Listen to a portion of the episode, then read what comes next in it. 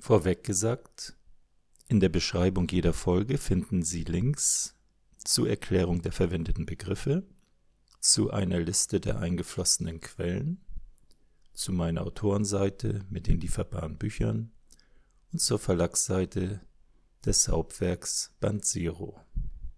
Und nun geht es los. Sie alle sind Nacht für Nacht in der geistigen Welt unterwegs und werden irgendwann auch für längere Zeit final, könnte man sagen, dort ankommen, nach dem physischen Ableben. Dann ist es nicht verkehrt, sich schon mal mit dem Gedanken vertraut gemacht zu haben, wie man sich dort eigentlich bewegt. In den nächtlichen Träumen, in denen man auch schon in der geistigen Welt unterwegs ist, hängt man sich einfach passiv an das Traumbewusstsein an. Das Traumbewusstsein ist das nach innen gerichtete Wachbewusstsein, sozusagen der Experte für geistige Welten, sich dort zu bewegen. Es kennt sich aus. Das trifft auf das nach außen gerichtete Wachbewusstsein, mit dem wir unseren, unseren Alltag handeln, nicht zu.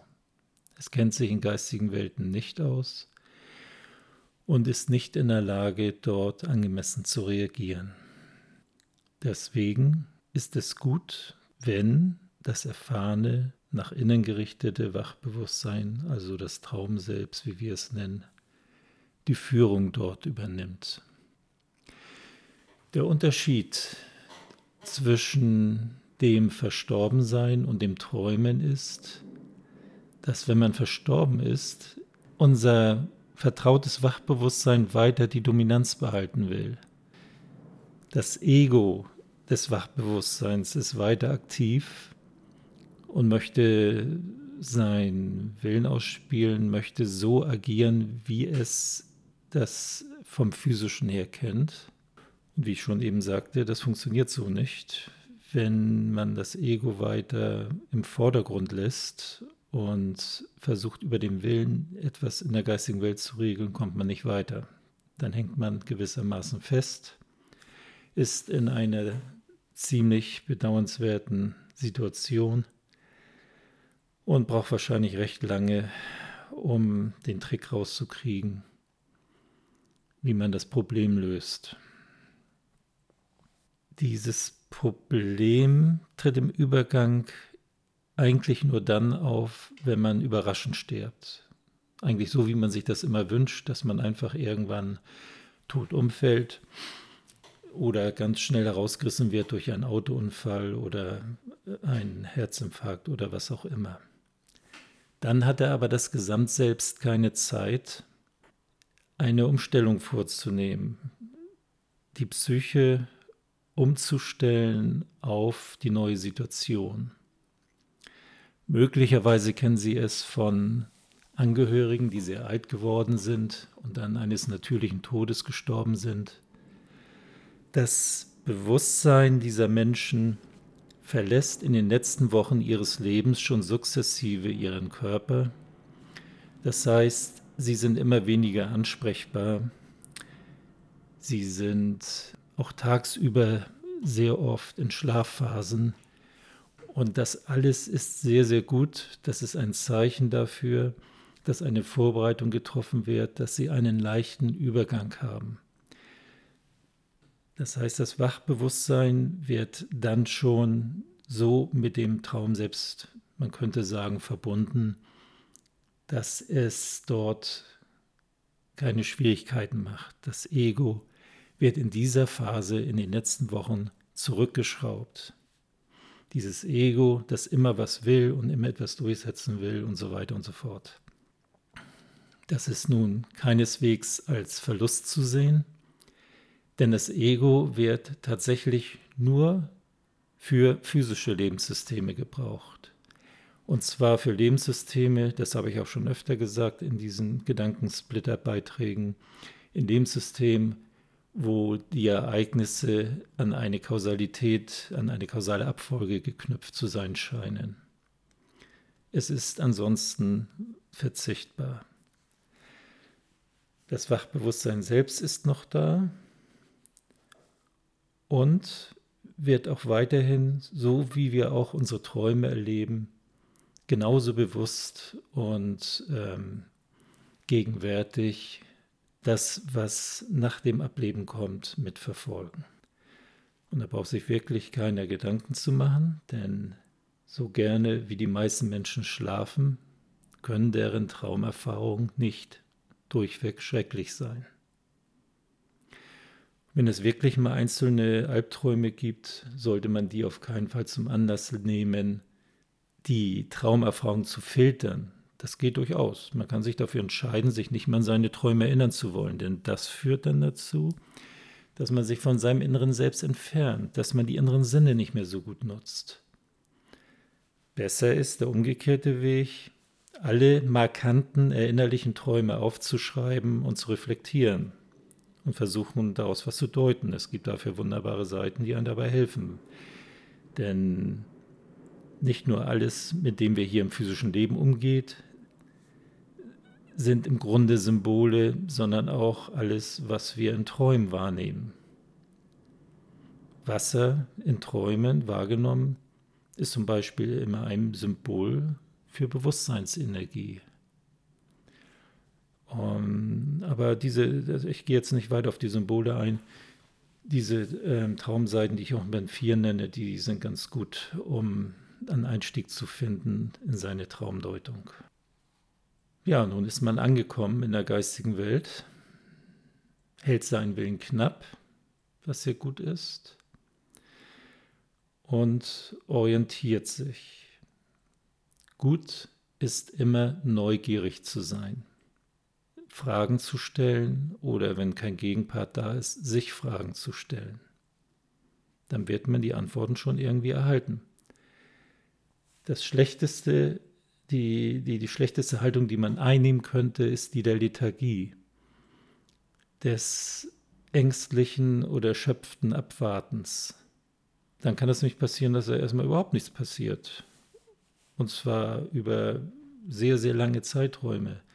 Der Antrieb sollte am besten von einem selbst ausgehen, dass man eine Neugier entwickelt fürs System, für das Ganze oder eine Sehnsucht nach positiven Werten, nach Liebe, Freundlichkeit, nach Nähe, nach seinem inneren Selbst, das einen schon das ganze Leben über liebevoll betreut hat.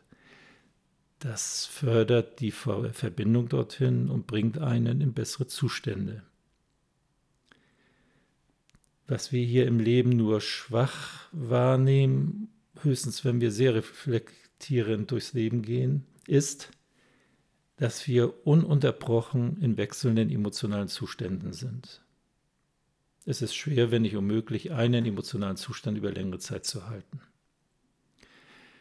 In der geistigen Welt ist es genau dasselbe, nur wesentlich ausgeprägter, denn dort hängt die Vorstellungswelt, die wir nach außen projizieren, was wir wahrnehmen dort, ist immer unsere eigene Projektion und manchmal auch kollektive Projektionen, auf die wir uns einlassen können von anderen. Oder wir nehmen wahr die eigene Projektion von einem anderen, das geht natürlich auch so. Aber egal, was dort wahrgenommen wird, es sind immer Projektionen und die hängen ab von den Stimmungen desjenigen, der projiziert. Und wenn jemand aggressiv ist und geladen ist und wütend ist, dort drüben ist man kein Deut anders als hier. Also wer hier schon unbeherrscht ist und schnell durch die Decke geht, ist es dort auch. Aber der projiziert auch die entsprechenden passenden Umgebungen dazu.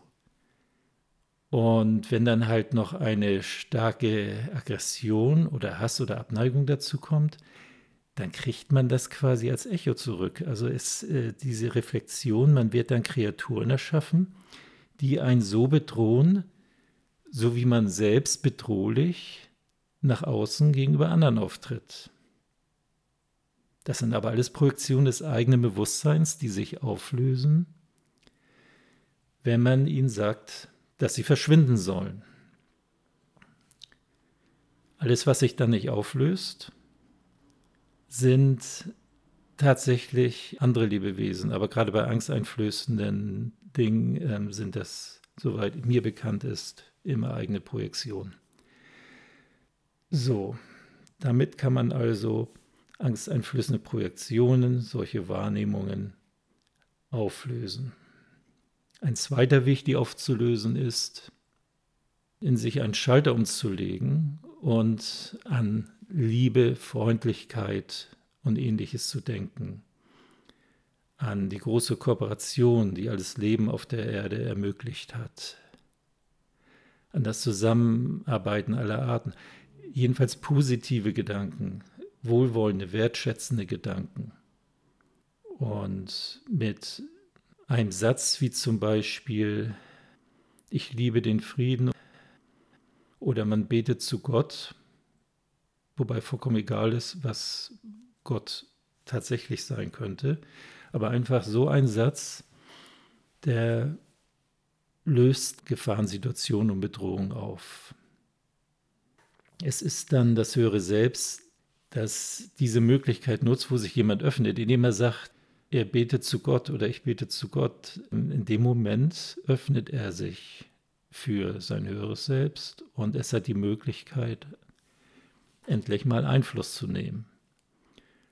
Und damit wird ihm dann schon geholfen.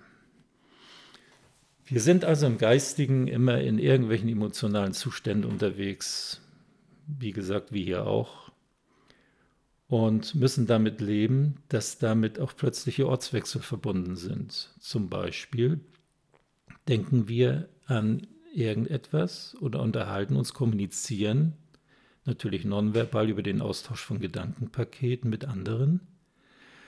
Wenn unsere Gedanken abschweifen, dann sind wir plötzlich weg. Dann sind wir nämlich da, wohin unsere Gedanken abgeschweift sind. Und umgekehrt. Also ungeübten, sagen wir mal, wenn man das so sagen darf, frisch Verstorbenen, die sich noch nicht so fokussieren können, und noch nicht so sehr darauf achten, die sind dann auch öfter immer mal wieder verschwunden. Sie können auch wieder zurückkommen, aber sie sind dann erstmal weg. Das ist natürlich äußerst unangenehm und nervig in einer Kommunikation.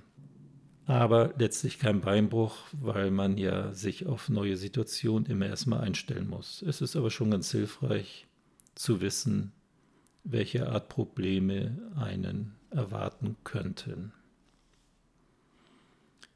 Ein anderes ungewohntes Problem könnte sein, dass man erschreckend laute Töne hört oder Glockenschläge und alle möglichen Geräusche, die auch sehr angsteinflößend sein können. Diese resultieren aber immer aus dem eigenen Bewusstsein. Man braucht davor absolut keine Angst zu haben die sind nur Ausdruck von inneren Unstimmigkeiten, von inneren Konflikten, könnte man sagen. Die müssen gar nicht mal allzu groß sein, aber so können sie sich halt auch ausdrücken. Im physischen haben wir sowas nie erlebt, höchstens mal in manchen Träumen vielleicht, wenn man sich dann auch noch daran erinnert.